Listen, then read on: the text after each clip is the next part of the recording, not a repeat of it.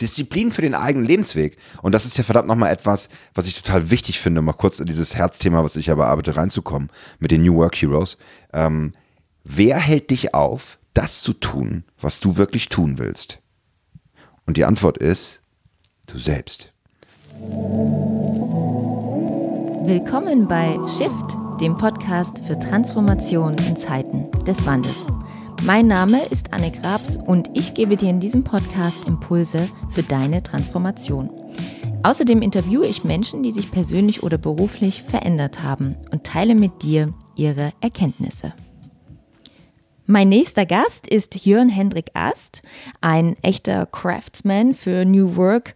Er beschäftigt sich seit über einem Jahrzehnt mit der Zukunft der Arbeit und ja, Arbeit 4.0 oder New Work oder wie auch immer man das nennt. Auf jeden Fall ist er in Organisationen unterwegs, in Konzernen mit unterschiedlichsten Workshop-Formaten. Er ist an Unis, begleitet dort Studierende. Er begleitet Menschen in die Selbstständigkeit oder von der Selbstständigkeit wieder in den Job. Und er hat ein Buch geschrieben, nämlich New Work Heroes. Und ähm, dieses Buch ist ein Arbeitsbuch. Es gibt auf seiner Webseite ähm, Tests, die man machen kann, um einfach mal so zu gucken, was bin ich eigentlich für ein Typ, für ein ja, Karrieretyp und was würde mir helfen, um ja der Tätigkeit nachzugehen, die mich wirklich glücklich macht. Ich habe mich total gefreut, mit Jörn Hendrik zu sprechen, weil er sehr viele Erkenntnisse hat, sehr viel Erfahrung auch und er weiß, was Menschen brauchen, um genau das zu erreichen, nämlich einen erfüllten Job. Er kann ganz viel ja, herauskitzeln und wachrütteln in Menschen, was sie befähigt, was sie glücklich machen könnte. Und es ist ein sehr schönes und lustiges Interview. Also ich habe noch nie so viel gelacht und äh, ja wirklich Freude gehabt, mich mit Jörn Hendrik auszutauschen. Ähm, vielleicht bin ich auch mittlerweile ein bisschen lockerer. Es ist ja doch auch mein siebtes oder achtes Interview. Also ich werde langsam auch ja routinierter und kann mehr Raum geben für ja auch mal einen lockeren Austausch. Es ist mehr ein Gespräch als ein Interview, finde ich. Und ja, ich denke, dass euch das gefallen wird, weil es wirklich sehr locker ist und ähm, Jörn Hendrik einfach ein wahnsinnig sympathischer und angenehmer Gesprächspartner ist. Gut, lieber Jörn Hendrik, wie schön, dass wir heute hier miteinander sprechen. Wir sind Nachbarn. Ja. Und wir schaffen es, uns genau nie zu treffen. Aber umso schöner, dass wir das jetzt hier zum Jahresauftakt am 11., 12. Januar, welchen haben wir heute? Ich weiß gar nicht. Das ist eine gute Frage. Es ist der 11., 12. Januar. Genau. In between. Ähm, treffen. Das finde ich ganz toll, dass du dir die Zeit nimmst. Ich finde es sehr schön, dass du hier bist. Das ist ich, ganz wunderbar. Ich stelle dich mal äh, für alle vor. Du bist, ich habe es mir aufgeschrieben, weil es waren sehr viele Begrifflichkeiten.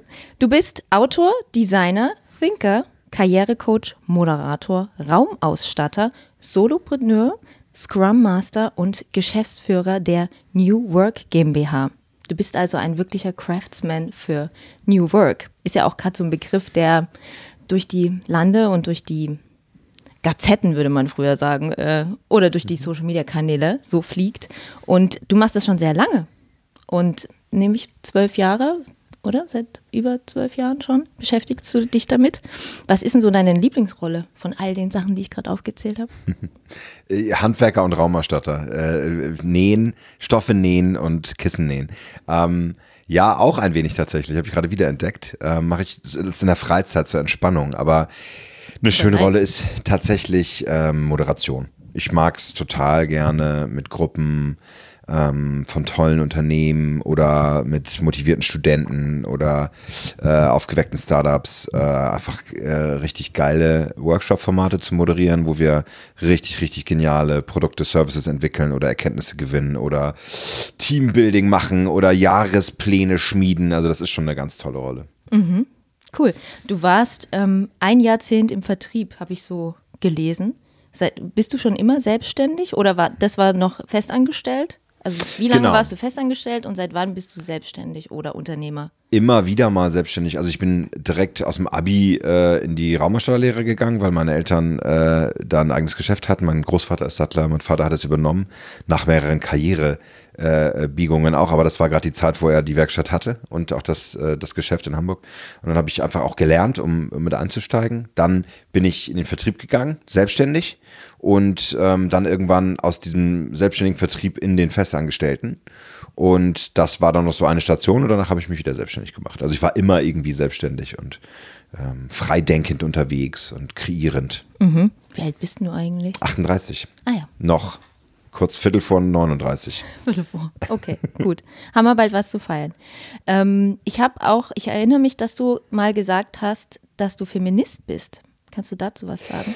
Oh ja, Man for Equality äh, steht in meinem Twitter-Profil. Äh, äh ähm, ich habe tatsächlich mal Robert Franken hier in Berlin auf dem 12 Minutes Me ähm, Vortragsreihe Dingens, haben wir gemeinsam gesprochen, ich über meine Themen, er über seine. Und ich dann am Ende, ah, ich finde es so, er ist ja ganz, ganz äh, äh damals äh, Chefkoch, CEO und jetzt ist er irgendwie auch als Berater unterwegs und er spricht halt über Feminismus, über darüber, dass Männer ähm, mehr Feministen Feministen sein sollten. Und ich habe gesagt, ah, ich weiß nicht, ob ich das brauche, das ist so ein Label und äh, warum? Und ich bin, dann bin ich Humanist oder so. Und er so, nee, Quatsch. Ähm, auch das Private ist politisch. Äh, wir müssen uns engagieren und es in einer ungleichen Welt müssen wir uns dafür ähm, müssen wir uns dafür einsetzen und er hat recht. Ja, durch meine Arbeit im Bereich New Work und durch meine Arbeit im Bereich Karrierecoaching mit 70 Prozent Frauen ne, auf meiner Plattform und meinen Workshops ähm, habe ich einfach gesehen, ja, das ist es ist unfair. Es ist unfair es gibt ein riesiges Gender Pay Gap und Frauen haben es schwerer als Männer. Und ähm, das kann nicht sein. Mhm. Männer in Deutschland gerade, also wir sind ein sehr sexistisches und ein sehr ungleiches Land, ähm, beherrschen diese Gesellschaft. Und ähm, es ist auf jeden Fall angesagt, dass wir Wandel haben, äh, wie ich ihn gerade beschrieben habe, nämlich dass Männer auf ihre Privilegien verzichten und ähm, oder darüber nachdenken. Ja, ähm, das ist ja die Frage, worauf man darauf verzichtet. Ich könnte jetzt sagen, ich spreche nicht auf Panels, wo nur Männer äh, sitzen oder ich nehme nicht jeden Auftrag an oder oder irgend so mhm. etwas. Das ist tatsächlich auch schon passiert. Also ich habe das immer, wenn ich eingeladen werde, ist meine zweite Frage immer also erstmal, worum geht's und dann wie, wie sieht die Diversität aus? Habe ich auch schon mal geschafft, finde ich sehr schön in der TU äh, Hamburg, haben wir sehr, sehr schön äh, in der extra eine, wurde eine Managerin nochmal mit eingeladen, wo ich gesagt habe, bitte kümmere dich, weil wir eine Absage hatten. Und ich sage, ich stelle mich ja nicht hin, nur mit Männern. Das fand ich sehr, sehr schön. Also das, das ist schon mal was bewegen. Neues Mann sein, ja, natürlich. Also warum nicht? Nur, ich weiß nicht, irgendwie fände ich das, ist gerade nicht dran, ehrlich gesagt. Hm. New Work Craftsman. Wie würde denn, was sind so die Zutaten für eine neue Arbeitswelt? Schöne Frage. In jedem Fall ist der zentrale Teil der neuen Arbeitswelt die Ab das Ablösen einer Command-and-Control-Struktur, die sehr produktionsgesteuert ist. Ja, also so, wir bauen ein Auto. Ne? Und dann haben wir eine ganz klare äh, Abfolge von, von bestimmten Prozessen und, und äh, Ebenen und Abteilungen und Bereichen und wir haben eine Hierarchie und das gibt es halt bald nicht mehr. Ne? Also die, ähm, ba die Basisarbeit ähm, für Fertigung wird komplett automatisiert. Das ist ja jetzt schon weitestgehend der Fall. Ähm, die Experten und Spezialisten, die in solchen Bereichen sitzen, ähm, die äh, machen dann so wirklich Expertenarbeit, wo, wo Roboter noch nicht für in der Lage sind, also zum Beispiel mit Ultraschall Blech äh, kontrollieren oder so, ja, und um Dinge zu sehen, die sonst nicht passieren. Aber das, das Fertigen wird ja, ist ja schon automatisiert. Und das, der Übergang ist ganz klar in eine Projektstruktur, die ganz, ganz weit aufgefächert ist in hochkomplexe Aufgabenfelder mit äh, internationalen Projektteams, ähm, mit unglaublich äh, äh, komplexen Kommunikationsrhythmen, also so äh, kulturelle, interkulturelle Kommunikation. Ich mhm. arbeite gerade für ähm, tatsächlich einen Autobauer ähm, in internationalen Teams und alleine die Unterschiede zwischen Deutschen und Schweden hätte ich nie für möglich gehalten, sind massiv in der Kommunikation und so etwas ist nicht automatisierbar. Und da brauchen wir andere Modelle, wir brauchen andere Ideen, wie wir uns organisieren, so ein paar schlechte, die gerade draußen sind, wie Holocracy. Das ist ein sehr schlechtes Modell, meiner Meinung nach, meiner Warum? Erfahrung nach. Funktioniert nicht. Ist zu, das ist so ein bisschen gedacht von so einem Softwareentwickler, der so. Was der seine, ist Holocracy? Wir müssen das erklären. Es gibt verschiedene Formen der selbstorganisierten Arbeit. Und ähm, das hat ähm, so ein Urvater auch des Begriffs New Work, der äh, Friedhof Bergmann.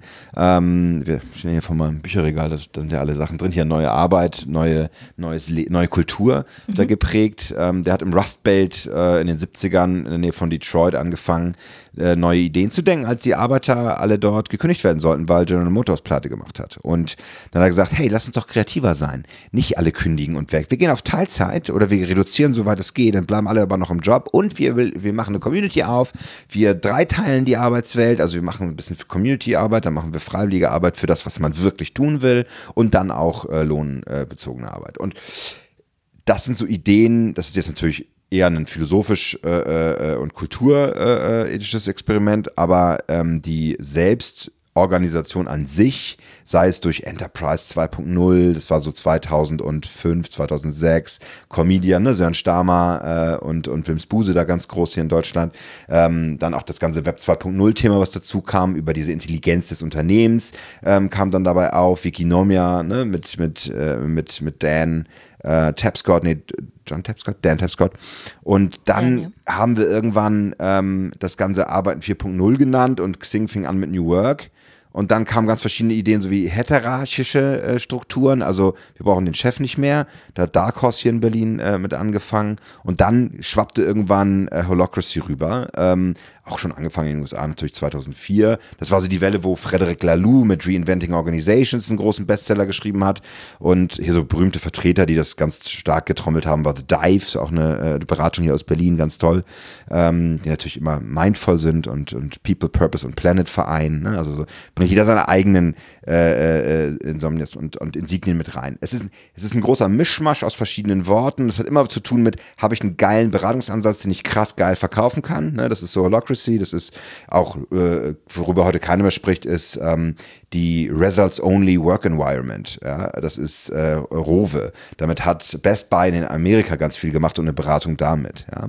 Und ähm, es gibt immer wieder so Punkte, wo man einfach geil Sachen verkaufen kann. Scrum zum Beispiel als agiles Projektmanagement äh, was fast 20, 30 Jahre alt ist, über das Agile Manifest, ist ganz klar ähm, mein Liebling, weil es am besten funktioniert, meiner Meinung nach. Ähm, auch für die Organisation von heute, die ist nämlich sehr IT-basiert, die ist sehr entwicklerlastig und Entwickler ist eine besondere Zielgruppe. Den kannst du nicht sagen, hey, wir machen jetzt Holocracy in Circlen und hier ist ein Circle und da ist ein Circle und du circlest hier rum. Also ist so die Idee, dass man, ne, dass man die Aufgaben verteilt. Ich, ich bin da jetzt ein bisschen gemein, weil ich das einfach nicht mag. Ich habe es drei, vier Mal gesehen in Unternehmen und gemerkt, boah, die Medienkultur wird so viel schlimmer und es wird so viel unklarer. Mhm, okay. Weil halt alles äh, holistisch, gemeinschaftlich dann entschieden wird, bis es zu Ende geredet ist? Oder was ist so, was, was passiert dann, was so un, uncool es ist? Unklar. Ne? Also mhm. wenn ich, wenn ich, wenn ich nach Scrum organisiere, wenn ich also Selbstorganisation, was Selbstorganisation heißt ja auf gar keinen Fall, ich mache, was ich will. Ne? Also die große Freiheit. Ich habe äh, hab ja auch einen Podcast, hatte mal den Jürgen Erbeldinger von Partech interviewt, der hat auch so ein, so ein Ding gestartet, so, eine, so, ein, äh, so ein Experiment 2014, 15 und er ist dann The Big Summer, The Summer of Our Lives genannt. Und Im Sommer angefangen, weiß nicht, 2014 gesagt, ich bin weg, ihr dürft machen, was ihr wollt. Und also, hä? So nach 14 Tagen kam dann wirklich jemand in sein Büro, ist nichts passiert, alles ging weiter wie, wie immer. Sag mal, Jürgen, meinst du das ernst? Und, er so, ja, bitte. Und dann fingen sie an, Weißwein zu äh, importieren und zu verkaufen, Möbel zu bauen. Das war eine Beratung, ne? Oder ist eine Beratung immer noch. Ja, ganz spannend. Und das ist es halt eben eigentlich nicht. Es ist nicht, wir machen irgendwie, was uns gefällt und wir düdeln rum, sondern wir haben einen sehr klaren Bezug auf Organisation und ähm, auf, auf Meetingstrukturen und auf Rollen. Wir, wir werden uns einig darüber, wer was ähm, freigibt und weiter bearbeitet. Und das ist halt in, äh, in, in, in so Projektorganisationsmodellen wie Scrum sehr klar geregelt. Fast zu klar. Viele ne, sagen immer, oh Gott, das ist ja sehr, sehr ähm, das ist ja einschränkend fast schon. Und bei Holocracy, sorry, es ist einfach es ist nicht vernünftig organisiert. Deswegen kam, kommt dabei natürlich Chaos raus. Insbesondere bei ähm, Berliner Startups, die alle aus äh, internationalen Menschen bestehen, Italiener, Spanier, äh, Polen, Rumänen, Deutsche. Und dann verstehen sich schon so nicht so richtig gut, wollen dann alle Selbstorganisationen machen und um 10 erst ins Büro kommen und abends lang Party machen. Boah, ich weiß nicht, so eine Bürokultur braucht Struktur, Klarheit, Ordnung und nach drei, vier Jahren, wenn man immer noch lebt und äh, als Startup, dann kann man mal überlegen, in welche Organisationsform man reinwächst. Aber ich mache kein Startup auf und sage, wir sind holokratisch. Also das, das weiß ich nicht, das, boah, das erzeugt, es erfordert ein ganz hohen, hohes Maß an Selbstreflexion und an Disziplin. Und ganz ehrlich, die meisten Unternehmen sind, sind noch lange nicht reif für so etwas. Mhm. Okay, kann sich ja jeder hier sein eigenes Bild von Holocracy bilden, wer sich da schon auskennt und wer nicht, der kann da ja noch mal tiefer reingehen. Du hast jetzt schon äh, Friedhof Bergmann angesprochen und das fand ich toll in deinem neuen Buch New Work Heroes, werden wir auch gleich nochmal mehr darüber sprechen, ist ein Zitat von ihm, was ich wirklich richtig gut fand und was auch ähm, äh, in meiner Folge über Transformation, meiner ersten Folge, da so drauf einzahlt. Und er sagte eben, es geht um die Schaffung einer Gesellschaft und Kultur, in der wirklich jeder Mann oder Frau die Chance bekommt, einen beträchtlichen Teil seiner Zeit mit einer Arbeit zu verbringen, die er oder sie erfüllend oder und faszinierend findet und die die Menschen aufbaut und ihnen mehr Kraft und mehr Vitalität gibt. So, worauf ich hinaus will, ist, dass ich gerade den Eindruck habe, dass auch nochmal zurückzukommen auf dieses Beispiel mit Auto und ähm, Automobil und jetzt kommen ganz viele Computer und alles wird, äh, Robotik zieht ein und so weiter. Ich frage mich, ob selbst wenn sie nicht einziehen würde, Friedhof Bergmann 1984 schon in den USA, da gab es noch keine Roboter, ob es nicht so oder so kommen würde, dass die Menschen nicht so oder so dem, dem Sinn, ja. Also wir sind ja auf der, an der Maslow'schen Bedürfnispyramide doch auch teilweise dann sehr weit oben angekommen. Und ähm, genau, und die, diese Sinnstiftung, die es auch im Job gibt, die Vermischung von Arbeit und Privatem und so weiter, ob das nicht sowieso gekommen wäre und ob das ähm, ja so auch das Ziel von New Work auch ohne Roboter wäre, hatte ich mich so gefragt, jetzt wo du das Beispiel nochmal brachtest. Absolut. Also das ist, es muss unbedingt losgelöst von der Technologie gesehen werden. Ne? Also wir, wir verlieren uns immer sehr, sehr leicht in diesen Diskussionen um, also so auch Holocracy muss ja unbedingt dann äh, Glassfrog als Projektmanagement-Tool haben, sonst geht das ja alles nicht. Und Scrum braucht unbedingt Atlassian, Jira und Confluence und so etwas. Also das ist, das Tools sind schon schön, ist toll, aber es hat nichts mit Transformation. Also Don Tapscott hat was sehr Schönes dazu gesagt, it's not not about technology. Also es geht natürlich nicht nur um Technology oder Technologie, aber es ist ein schönes Hilfsmittel. Wenn das Mindset das Richtige ist und ich mich richtig organisiere und strukturiere, dann merkst du vielleicht auch in deiner äh, Solopreneur-Karriere, dann ist Trello gigantisch toll. Ich liebe Trello. Ja, ich liebe Trello. genau. Und aber ich liebe noch mehr, und das siehst du ja in diesen ganzen äh, kleinen Büchlein, die ja, hier so mit mir rumschreiben. Ja. Ich, äh, ich schreibe mir die Sachen auf. Ich bin so unfassbar oldschool. Ich glaube, wir sind so ein bisschen wie Kinder. Ne? Wir finden Technologie ganz toll. So, die, der Personal Computer ist auch erst ein paar, ein, zwei Jahrzehnte am Start und jetzt haben wir das Smartphone erstmal so ein Jahrzehnt. Und das ist alles, das ist alles Spielerei. Ne? Wir müssen uns damit erstmal so richtig ähm, Anfang meiner Tochter ist immer, sehe ich da immer, die ist jetzt zwölf, wird sie bald. Und äh, die hat das Smartphone sehr fest in der Hand, wenn es um WhatsApps mit ihren Freundinnen geht. Und dann plötzlich vergisst es aber und nimmt es gar nicht mit. Und äh, das ist plötzlich egal, witzigerweise. Ja? Und äh, guterweise auch. Also es zeigt mir so ein bisschen, sie geht raus und spielt und es nicht, hängt nicht nur vor, der, vor, dem, vor dem Ding. Und ich glaube, dass das ganz klar Selbstbestimmung ist. Das hat auch was mit Detox zu tun. Das hat aber einfach was mit, ich muss kein Digital Detox machen, weil ich ähm, habe ganz klar Zeiten, wo ich dann auch nicht raufgucke und wo ich es auch weglege. Und Mittagessen mit aufs Handy gucken mache ich, habe ich noch nie gemacht. Also wie unfreundlich ist das denn bitte? Also ich bin, sorry, ich bin Vertriebler. Wenn ich Mittag esse mit, mit Geschäftspartnern oder auch mit Freunden, äh, gucke ich nicht aufs Handy. Ja, ich entschuldige mich, wenn ich kurz drauf gucke, weil ich wissen will, wie spät es ist. Ich habe keine Uhr. Na, wozu auch? Ist ja nur, ist ja nur ein One-Functional Device, kein Multifunctional Device. Und die Uhr ist ja auf dem Handy. Insofern kurz drauf gucken geht. Aber ja, Disziplin. Und Disziplin für den eigenen Lebensweg. Und das ist ja verdammt nochmal etwas, was ich total wichtig finde, um mal kurz in dieses Herzthema, was ich ja bearbeite, reinzukommen, mit den New Work Heroes. Ähm, wer hält dich auf, das zu tun, was du wirklich tun willst?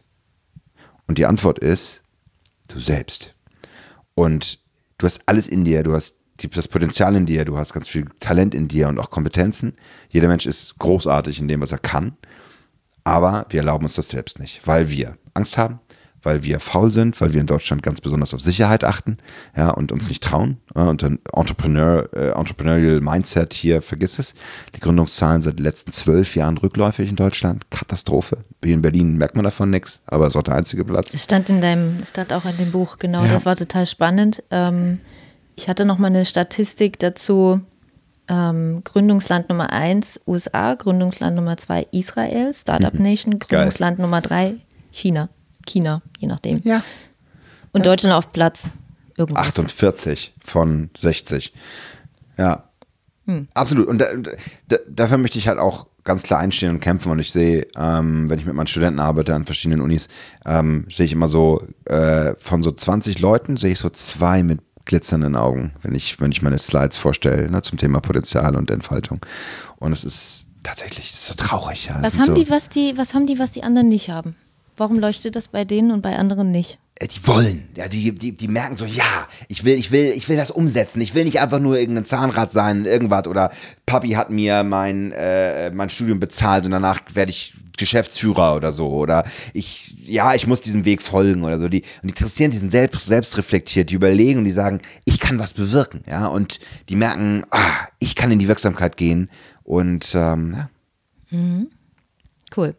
Wir reden jetzt um, über das Buch, um jetzt nicht immer zu sagen, ja, das steht ja auch in deinem Buch, sondern wir reden jetzt einmal darüber. Und zwar hast du ein Buch geschrieben, ich finde das ganz toll. Ich habe mir das gekauft, weil ich äh, liebe es, äh, wenn Menschen Bücher schreiben tatsächlich. Und dieses Buch heißt New Work Heroes. Und mit diesem Buch bist du auch, wenn ich das richtig verstanden habe, in die Gründung einer GmbH gegangen. Das ging damit Genau. einher. Ja. Und darüber würde ich ähm, kurz noch reden, bevor wir über das Buch reden und die ganzen spannenden Insights. Gerne. Also vom Solopreneur, was warst du vorher? Hm, genau. Vom. Solopreneur ins äh, Unternehmer, na, in die Unternehmung, genau, in die GmbH-Gründung. Wie war das für dich? Ähm, war das ein großer Schritt oder ja, erzähl mal. Also ehrlicherweise muss man natürlich schon sagen, dass ähm, die Idee, aus der New Work Heroes entstanden ist, schon fünf Jahre alt ist. Also äh, die GBR, die auch noch existiert, die wird gerade abgewickelt, äh, die Superheldentraining GBR, mit der habe ich gestartet. Ähm, ganz ursprünglich auch zusammen mit äh, meiner Mitgründerin, ähm, die dann aber abgesprungen ist. Dann habe ich die GBR irgendwie so gerettet, weil mein Bruder mit rein, muss man immer ne, irgendwie jemand noch mit reinholen, weil man halt zu zweit das mindestens machen muss, ähm, damit ich das nicht verliere. Und dann habe ich irgendwie gesagt, komm, dann müssen wir mal richtig gründen. Und irgendwie war klar, die GmbH ist das einzig Vernünftige. Ähm, und tatsächlich ist die Frage, also ne, Karriere, also eine, eine Unternehmung oder ein Verlag für Karriereorientierung und für Berufsberatung, das ist das, was ich tue damit. Und ähm, man muss tatsächlich auch sagen, da ich auch B2B-Kunden habe und auch äh, dort Geschäft mit, mit, mit Unternehmenskunden und auch mit Universitäten und so, wei so weiter mache, du wirst schon anders angeguckt als Solopreneur. Ne? Und dann äh, will ich jetzt keine Namen nennen, aber eine große Krankenkasse dieses äh, Landes holt dann ran und sagt, ach, das ist so ein tolles Konzept, Herr Ast, das ist so schön, wir haben gerade Führungskräftethemen und das ist auch das ganze New Work-Thema ist so, ist so aktuell. Ha, wir kaufen jetzt mal 40 Bücher für unsere Führungskräfte, dann ist auch so gut beschrieben. Ich habe auch ein Journal gemacht, ne? Also so toll mit so wochenweise Übungen, mega, das können wir genauso übernehmen und wir machen das genau in unserer Personalentwicklungsstruktur und äh, sie machen dann einfach nochmal einen Workshop für die, die es nicht geschafft haben in, die, in den Führungskreis. Und ich so, äh, ja gut, ich habe ein sattes Angebot geschrieben, das war, das waren de- deutlich vierstellig, fast fünfstellig, war schon okay. Aber ich so, Moment, das geht eigentlich nicht. Ihr könnt nicht einfach mein Konzept nutzen und irgendwie dann eure PE drauf aufbauen. Sorry. Und dann habe ich gemerkt, wenn ich eine GmbH bin, dann mache ich einen Lizenzvertrag. Und dann geht das nämlich nicht. Äh, Oder man muss mal halt muss eine Lizenz kaufen. Und das macht ja schon Sinn. Also ich habe noch ein anderes Beispiel mit einem Kunden aus England und äh, die waren so dreist, die haben irgendwann gefragt, ach, äh, could you please send us the open book file that we can, we just wanted to reprint something. I mean, you know, something to add some stuff. Und ich so, are you just, are you kidding me? So dieses kannst du kann ich mal, da ist eine ISBN-Nummer dran, Mann. Ich bin Autor. Und äh, es ist der Wahnsinn. Also das ist so ein bisschen auch Selbstschutz und auch Erwachsenwerden, ehrlich gesagt. Also das Hashtag Erwachsenwerden. Du schreibst in der Einführung, dass du mit der Überspitzung der Karriere Heldinnen und Helden arbeitest. Und vielleicht kannst du dazu noch mal was erzählen, warum du das bewusst überspitzt, genau, warum du wirklich Heldinnen und Helden aufbaust, also was dahinter sich verbirgt, welches Konzept, welche Idee. Ich glaube, es ist die Sprache der, äh, der Brand. Ne? Und New Work Heroes sagt es ja, sagt es ja schon so. Also New Work ist drin, weil klar, das ist das Wort jetzt unserer Zeit, in dem sehr viel passiert. Das Thema Heroes dran zu setzen, passte einfach perfekt. Das war mein Arbeitstitel ein halbes Jahr und dann haben meine Designerin und ich irgendwann gesagt so, ey, das ist geil, das müssen wir nehmen. Und dann ich so, kurz mal geguckt, das ist, Twitter-Account ist noch frei, Instagram-Account ist frei. Okay, das mit dem Doppel-W ist ein bisschen doof, aber hm. Und dann, geil, nehme ich. Ich finde es auch richtig gut, ja. Dank dir. Und ähm, die Bespitzung deswegen, weil ich habe ja, bin ja so ein verkappter Soziologe, habe das ja mal zwei Semester studiert und hätte auch gern zu Ende studiert, wenn in Hamburg nicht die dämlichen Studiengebühren äh, gekommen wären. Weil ich damals konnte ich keine fünfstelligen Angebote schreiben. Also war arm wie eine Kirchenmaus, jung verheiratet, irgendwie nie hingekriegt. Und dann äh, Zoll sie zwei Jahre später wieder abgeschafft haben. Da habe ich mich echt geärgert, aber total bescheuert. Aber so Hamburg, ne? Deswegen. Ding dong. Ähm, naja, und denn, also dieser, diese Idee der, jetzt habe ich um ein Haar den Haaren verloren, aber es geht um die Helden. Ähm, es geht um die Helden und um die Frage, warum es Helden sind, um mich schnell wieder auf den Pfad zurückzubringen. Genau. Und ähm, das hat was mit Motivation zu tun. Also ich sagte vorhin schon, wer hält dich ab davon, das zu tun, was du wirklich tun willst, du selbst. Und ähm, es liegt ganz viel an der Motivation. Und ähm, die Soziologie-Thematik, die ich eben angesprochen habe, das habe ich den Faden auch wieder gefunden. Ich habe ja eine Typologie entwickelt. Das heißt, du beantwortest ein paar Fragen, kriegst du eine Typisierung, eine Einordnung. Und die ist schon sehr modern, auch mit, äh, mit ganz modernen ähm, Berufsbildern sozusagen, die dahinter stecken. Und das passt sehr gut. Und ich habe, äh, weil solche Tests immer sehr verbissen gesehen werden von den Anhängern dieser Typologien, habe ich gesagt, ey, dann machen wir gleich Karrierehelden draus, weil dann ist von vornherein klar, niemand kann fliegen leider oder hat einen Röntgenblick, sondern das ist nur ein Modell und es ist, das ist schön bam und bunt und pow, damit man auch ja nicht in die Verlegenheit kommt, das als hochwissenschaftliche Wahrheit anzusehen und dann fragt, dann gibt es irgendwann so Gespräche, sag, bist du auch so ein grüner Typ oder mehr gelber? Nee, du bist ein bisschen gelber, Anne. Oh, das Doch, ist so- rot, ist- du bist ganz klar rot. Also, ich kann mit roten ja gar nicht. nein. Und das Ja, aber vielleicht bin ich auch so ein bisschen orange. Tatsächlich. Das Ja. ist immer noch, immer noch, ich schwöre dir, bei allen Vertrieblern äh, da Ja. draußen noch sehr beliebt, weil es ist auch ein, also es macht es auch ein bisschen einfacher. Also es gibt ja Leuten eine Ordnung vor, ne? Und um, um sich selber zu reflektieren und andere zu reflektieren, ähm, so dieser typische Scannerblick im, im, in den ersten äh, zehn Sekunden und so Leute abzuscannen und um, um, um sich auszukennen. Und ich glaube, das es ist zutiefst menschlich. Das will ich eigentlich damit sagen, dass das Modell ähm, also immer noch so beliebt ist. Aber reden wir über dein Modell noch ein bisschen weiter, weil ich das, ähm, es, mich hat es tatsächlich an mein Studium der Pädagogik erinnert.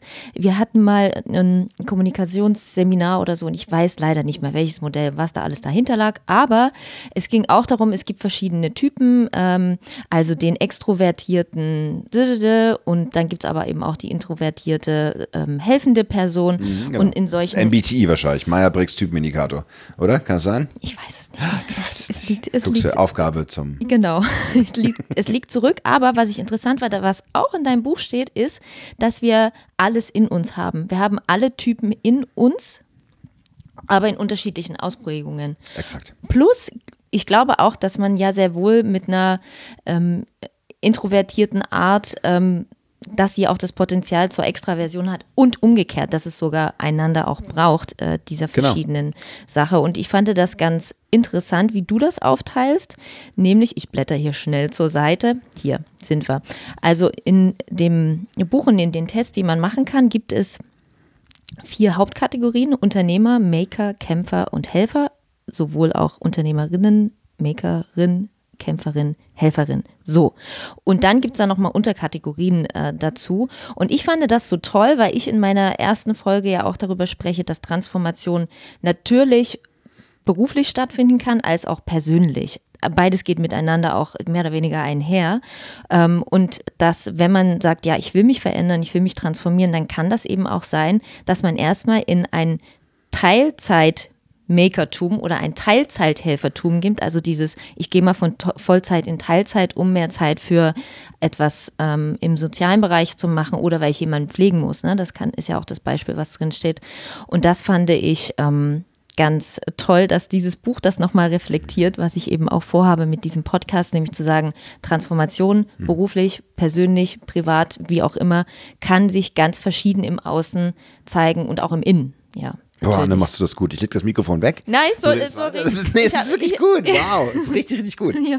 Genau, genau so. Ja, Ja. genau so. Und ähm, das zu dem Buch und das ist, also ich muss unbedingt den Test machen. Ich ähm, habe es noch nicht gemacht, weil ich das Buch ja erst seit Donnerstag habe, heute ist Samstag und will das unbedingt ausprobieren. Ich werde es auch in den Shownotes verlinken, dass man das sich angucken kann. Danke dir. Und ähm, genau, Selbstwirksamkeit hast du angesprochen. Und ich hatte ja auch in meiner Folge viel über internale Kontrollüberzeugung gesprochen. Das spielt da eben so mit, ein, ähm, mit einher, geht damit einher. Und ein Satz, der da drin stand, den ich richtig gut fand, der das so auf den Punkt bringt, noch viel besser als mein ganzes Gerede, ähm, war, nichts motiviert mehr als die Sicherheit und Bestätigung der eigenen Person. Das finde ich so gut, wenn man da rausgeht und seine Stimme erhebt oder ähm, von seinem Projekt erzählt oder sich Gedanken macht oder ein Jahr lang Bücher liest zum Thema New Work, ähm, um da reinzugehen, ne, Deep Dive in die Themen und dann in die Auseinandersetzung geht und ja, in das Gespräch geht, dann bekommt ja auch die Bestätigung. Also mir geht es gar nicht darum, oh, man muss sofort irgendwie Entrepreneur werden und die Welt verändern und so, sondern es kann ja auch sein, dass man erstmal sich mit dem Thema beschäftigt und zur Stimme wird und das zu seinem eigenen macht. Und das fand ich so, den Satz fand ich so gut, den schreibe ich mir jetzt auch irgendwo hin.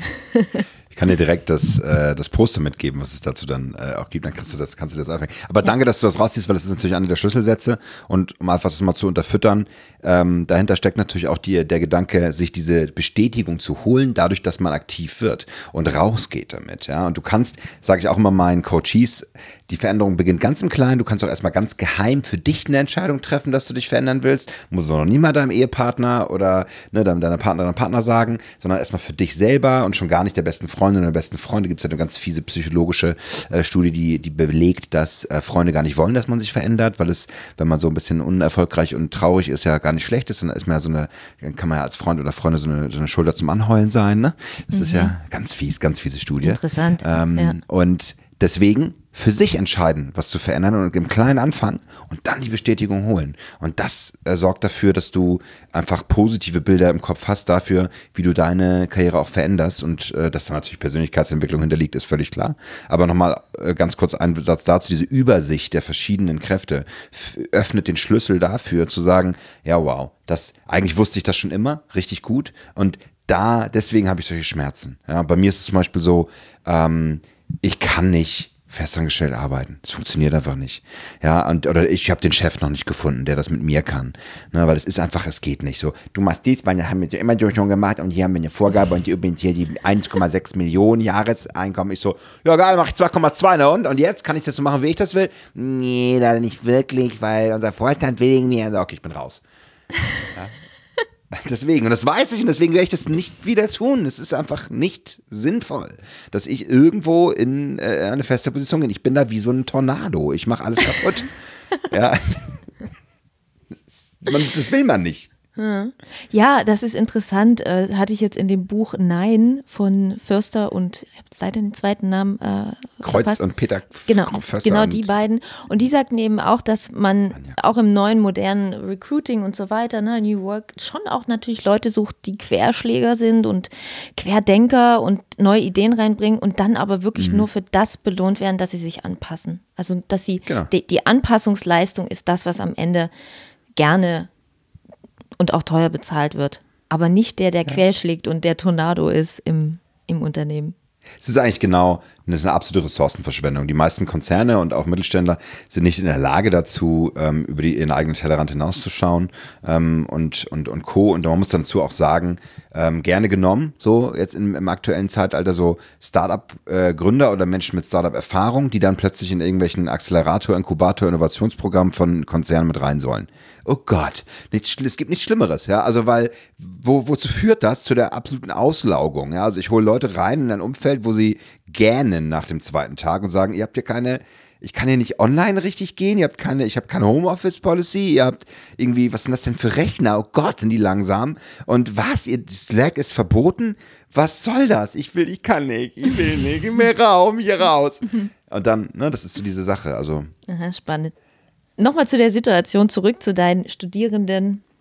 30 Leute im Seminar, bei zwei leuchten die Augen, bei 28 nicht. Wie gehst du dann äh, damit um? Fest, also gehst du dann nochmal nach oder fragst du noch einem halben Jahr nochmal nach oder vielleicht auch, was glaubst du, warum es eben immer nur, nur ein gewisser Prozentsatz ist, der sich davon begeistern lässt? Du sagtest vorhin schon, die wollen, aber was ist bei den anderen, dass sie nicht wollen? Hm. Das ist, das lernt man als Coach dann irgendwann. Du kannst nicht alle retten, du kannst nicht die ganze Welt retten und du kannst, außerdem ist dein Konzept auch nicht für jeden etwas. Also es kann auch durchaus sein, da bin ich auch selbst reflektiert genug. Das ist, das ist ja ein schönes Modell, was ich hier gebaut habe, aber es kann für einen total unpassend sein. Ne? Also ich habe auch Leute, die sagen, das ganze Heldengedöde finde ich irgendwie doof. Ja, ein bisschen erwachsener bin ich jetzt geworden mit der Brand, damit ich auch, ne, ähm, damit ich da ein paar mehr Leute abhole. Ähm, oder auch das ist mein Anspruch, aber äh, es ist einfach so. Und ähm, das muss man akzeptieren. Äh, du kannst das, kannst dich unheimlich auslaugen, du kannst unheimlich reingehen und, und dafür kämpfen auch. Ähm, und am Ende ist es halt geht jeder seinen eigenen Weg und äh, ich habe gesehen, äh, und das ist halt das Spannende auch an dem neuen Konzept von New Work Heroes, dass es nicht nur das eine Buch oder der eine Workshop ist, sondern die Programme, die ich jetzt aufbaue in der Community mit dem Membership-Angebot, äh, sollen äh, Menschen über zwei Jahre begleiten die brauchen wirklich zwei Jahre dafür. Also ich habe so mein, meine, meine Lieblingspersona, ähm, Annika, 38, Mutter, ähm, gerade äh, Sohn ist vier Jahre alt, kommt jetzt zurück in Job, hat ein bisschen länger gedauert als erwartet, war vorher in der Agentur ähm, in Hamburg und kommt jetzt zurück und merkt aber, ah, die alte Werbeagentur-Szene will sie so nicht, weil irgendwie ist es leer und gibt ihr nicht mehr das Richtige, aber sie nimmt jetzt erstmal den Job an, den sie noch irgendwie, äh, wo sie wieder rein kann. So, mega übel. Ja, die arme Annika, die wird erstmal kündigen nachdem sie dann zurückgegangen ist, weil sie merkt, ich bin auch mehr geworden durch die Geburt meines Sohnes. Ich bin mehr Selbstbewusstsein bekommen. Ich habe einen, einen, einen Menschen äh, das Leben geschenkt, so irgendwie. Ich muss mir jetzt nicht alles sagen lassen. Und äh, dann merkt man, merkt sie, aber was soll ich denn dann machen? Ja, und dann irgendwie nur zu Hause sitzen. Gut, der Mann verdient zwar Geld und man könnte auch zu Hause, aber das tue ich doch nicht. Ich bin ja, will ja nicht untätig bleiben. So, und das ist total krass. Und das dauert, dieser Prozess dauert zwei Jahre. Ich habe immer wieder äh, Coaches gehabt, die in dieser Situation sind. Und deswegen ist es ein Prozess. Und deswegen sage ich immer, ich mache ein Angebot, ich strecke meine Hand aus, sage, hey, schaut doch mal. Und erste Inspiration. Und dann gerade bei Studenten, ja, die kommen ja alle, die haben ja alle noch Eischale auf dem Kopf. Ne, die kommen ja direkt vom Abi, die sind ja 18, 19, 20 teilweise erst. Und dann ist ja der Wahnsinn. Äh, die werden immer jünger, habe ich das Gefühl. So, und die können ja eigentlich noch gar nicht so richtig. Und deswegen ähm, gilt es da, Angebot machen und äh, schauen, was zurückkommt. Ich kann dann mit der Energie arbeiten, die ich, die ich bekomme. Und ich liebe es natürlich, wenn ich Energie zurückbekomme. Ist ja völlig klar. Das ist als Coach toll. Ja, dann kannst du damit arbeiten. Oder Gegenwehr auch ganz toll. Ist wunderbar. Aber ich glaube, zwei Jahre ist absolut realistisch. Mhm.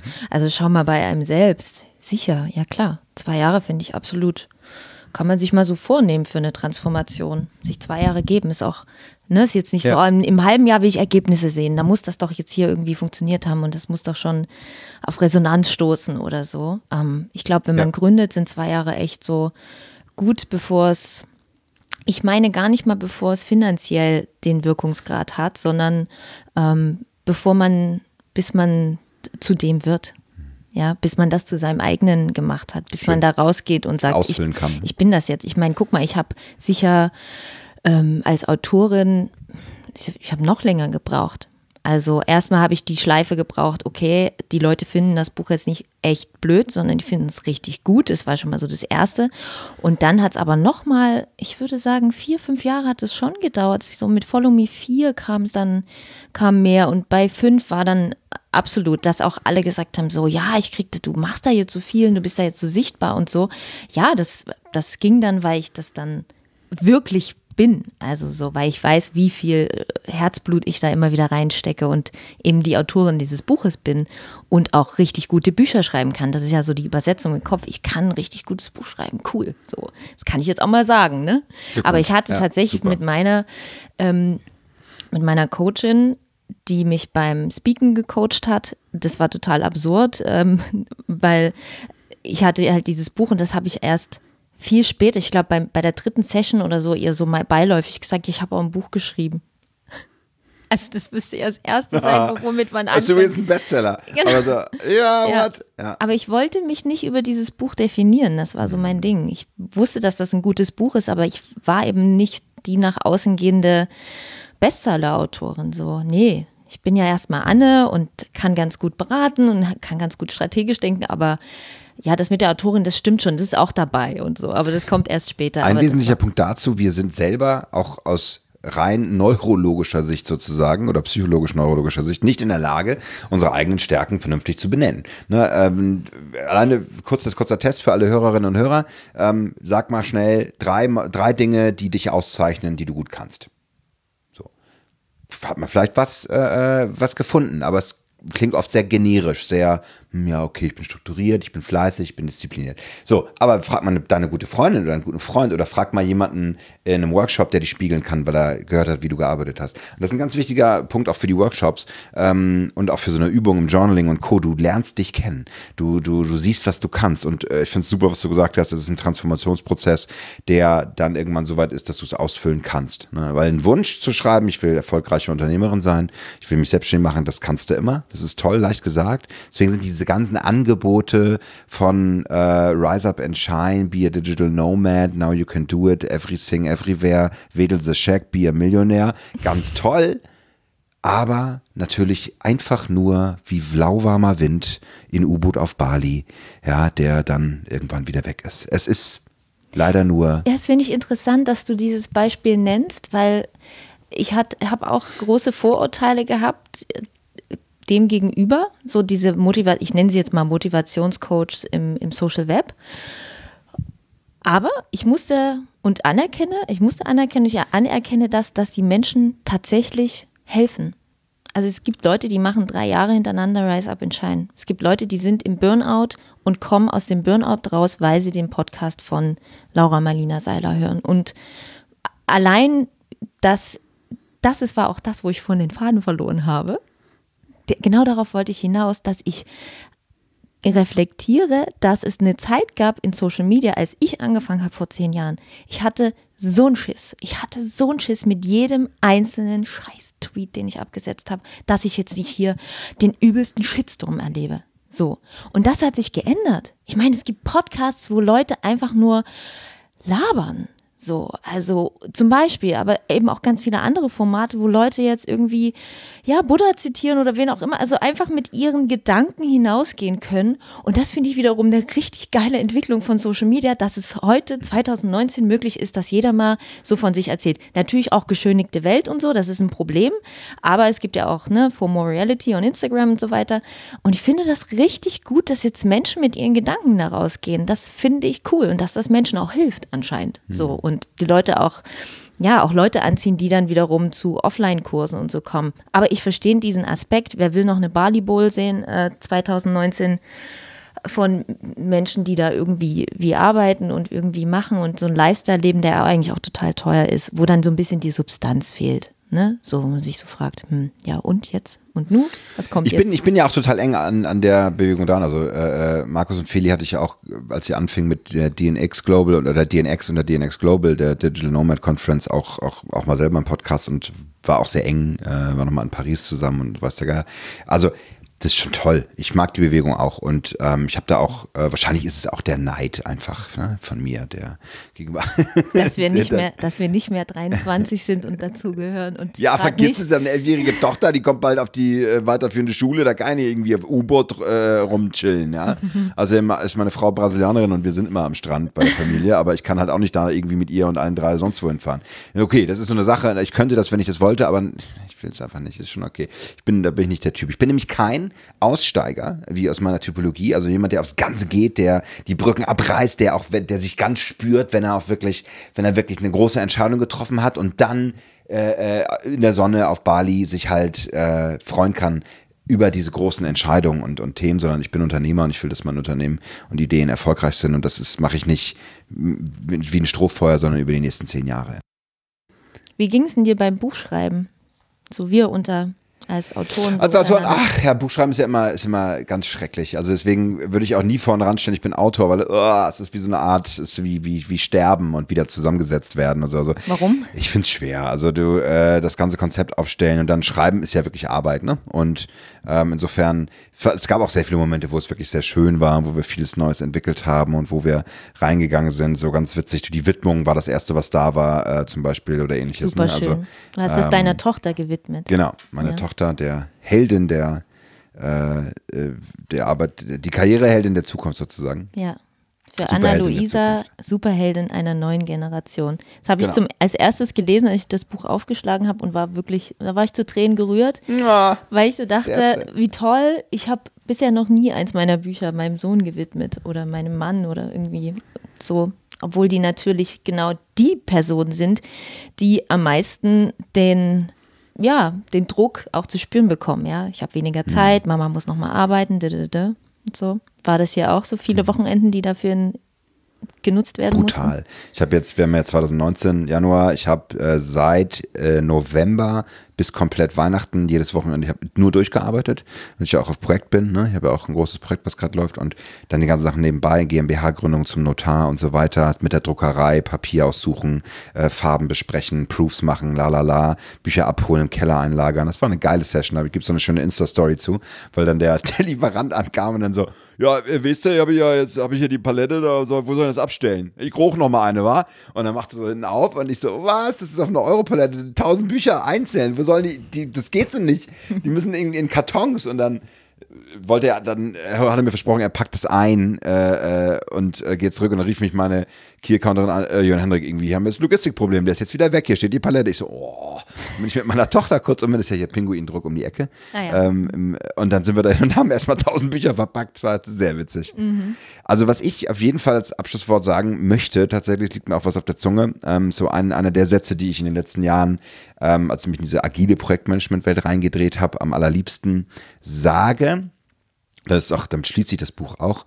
Stop starting, start finishing. Also hör bitte auf, liebe Hörerinnen, liebe Hörer, ähm, anfangen zu wollen und dich vorzubereiten. Und äh, bitte hör nicht zu viele Podcasts. Hör auf jeden Fall Annes Podcasts, hör alle Folgen. Aber sonst lass es sein, denn fang an. Fang bitte an, es zu Ende zu bringen. Die Schritte zu tun, wo du wirklich etwas erreichen kannst, weil sonst wirst du einfach nichts gebacken kriegen. Es ist leider eine Wahrheit, die ähm, ich da laut rausposaunen möchte, auch wenn sie sich ein bisschen ätzend anhört, weil sie sich nach Arbeit anhört, aber sonst kriegst du einfach nichts gebacken.